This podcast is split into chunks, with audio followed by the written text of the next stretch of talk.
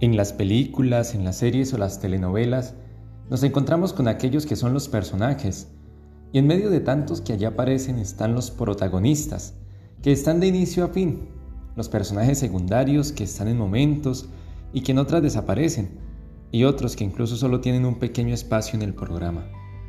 Y nuestra mirada está puesta casi siempre en los protagonistas.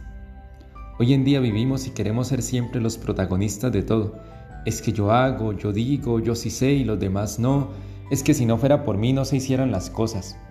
Pero ese protagonismo tiende a ser en ocasiones un egocentrismo, donde ni siquiera damos espacio a Dios. Detente un momento y observa eso que tienes en tu vida y de eso, ¿qué crees que ha sido dado por Dios?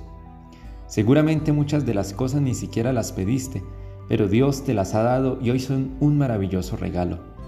Tu familia, tus hijos, tu trabajo, tu hogar, tu mismo estudio, lo que haces y lo que has logrado materialmente ha sido porque Dios te ha mirado con un amor único y te ha puesto los medios para conseguirlos. Sí, con tu esfuerzo y dedicación, pero Dios ahí va obrando.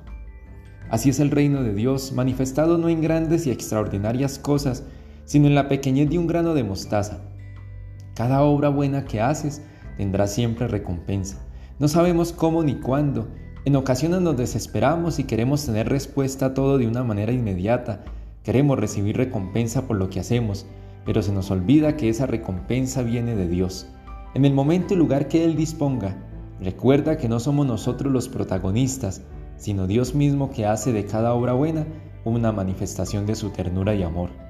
Cada pequeño gesto siempre tendrá grandes recompensas. No te olvides de ser siempre buena persona. Que Dios te bendiga y la Virgen María te acompañe.